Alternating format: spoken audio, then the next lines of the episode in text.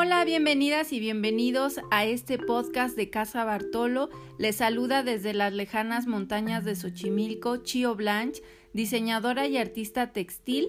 Y hoy estoy nuevamente aquí para compartirles un fragmento más de uno de mis libros favoritos que se llama Mujeres de Xochimilco.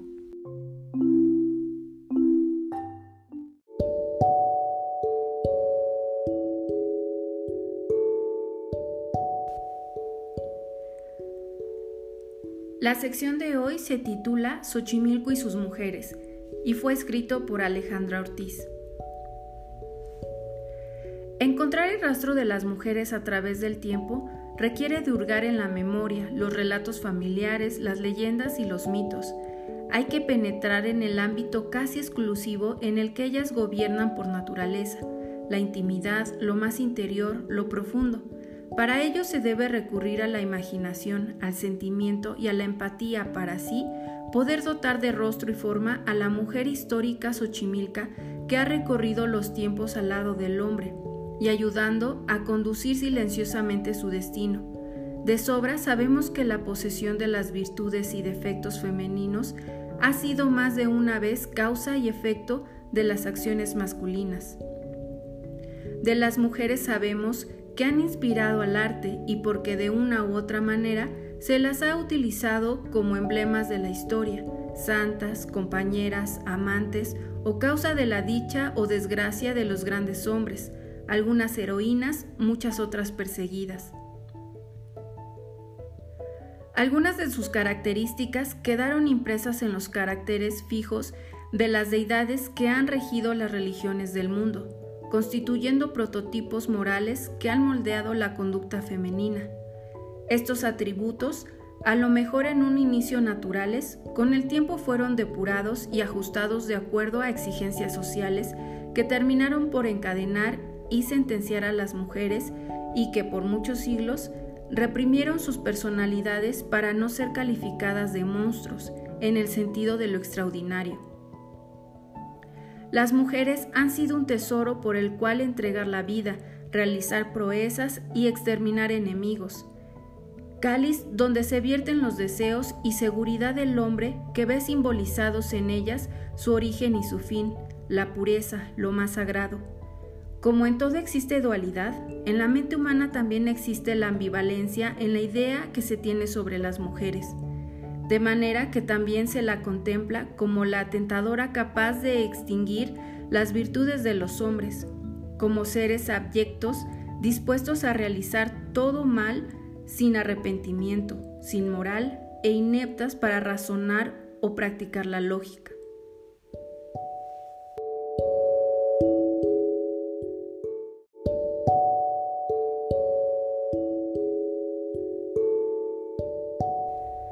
Parece que a las mujeres se las quisiera tener moldeadas de acuerdo a los intereses de todo, de todos, excepto el de ellas mismas. Así, fueron sometidas a un comportamiento y una imagen artificiales que en gran cantidad de ocasiones ha provocado inconformidades y trastornos que después se castigan con la descalificación social, llegando a alcanzar terribles consecuencias.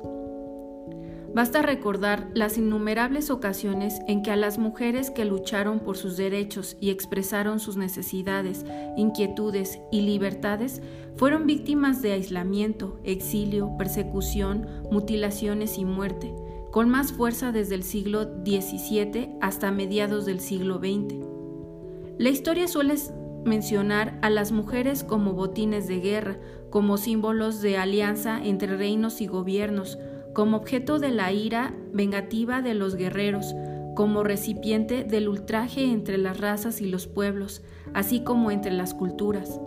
Sin embargo, los rumores y los mitos revelan el inconmensurable valor de las mujeres, que a veces, en el más absoluto de los silencios, mantienen con obstinada fuerza sus creencias y su determinación a expresar, aunque veladamente, sus derechos.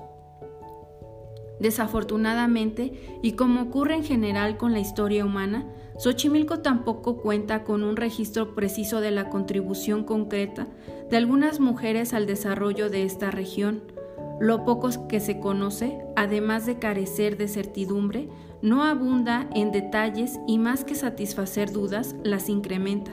Sin embargo, nos hemos atrevido a ensartar en un hilo conductor las alusiones a las presencias femeninas que han dejado siquiera un leve rastro en los documentos que han llegado a nuestras manos. Se debe aclarar que más que realizar una investigación histórica profunda, se recurrió a fuentes públicas o inéditas de investigadores reconocidos como el profesor José Farías Galindo, el doctor Sergio Cordero, el licenciado Javier Lomelí, el maestro Alfonso Reyes y al Archivo Histórico de Xochimilco.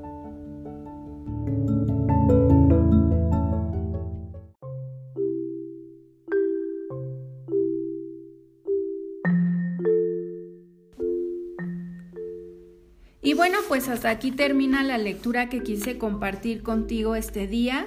Posterior a esta sección viene una breve descripción de las mujeres en la época prehispánica, en la época colonial, independiente y por último en el siglo XX.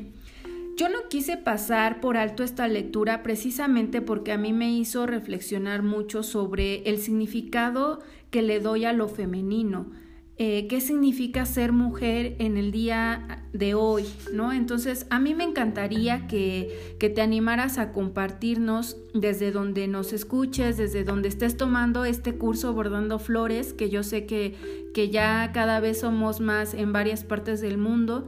Entonces me gustaría conocer eh, qué significado le das tú al, ser mujer y, más el hecho de, hacer estos oficios eh, que, que, sin más eh, pues se pueden entender como una actividad recreativa, pero definitivamente aquí en Casa Bartolo para nosotros significa muchísimo más, significa conectar con la historia, eh, conectar con nuestro poder creativo y justamente eh, algo que te quiero seguir compartiendo de, este libro es que aquí en la zona Nahua de Xochimilco eh, la cosmovisión pues se entiende como en todo el tiempo como una dualidad, como el frío, el calor, el agua y la tierra. Entonces, justamente en la sección de la época prehispánica habla sobre las diosas de esta región. Entonces, Aquí hay una diosa que se le llama Xochiquetzali, que significa flor pluma preciosa, y su dualidad eh, se le llama Tonacatzihuatl, que significa señora de nuestra carne. Y justamente esta segunda, Tonacatzihuatl, eh, se le describe como la diosa de los nacimientos, la vieja madre de la pareja primordial. Se le atribuye el invento del tejido, del bordado y preside como diosa del amor y del placer. Es también señora de la música, el canto, la danza y pintura.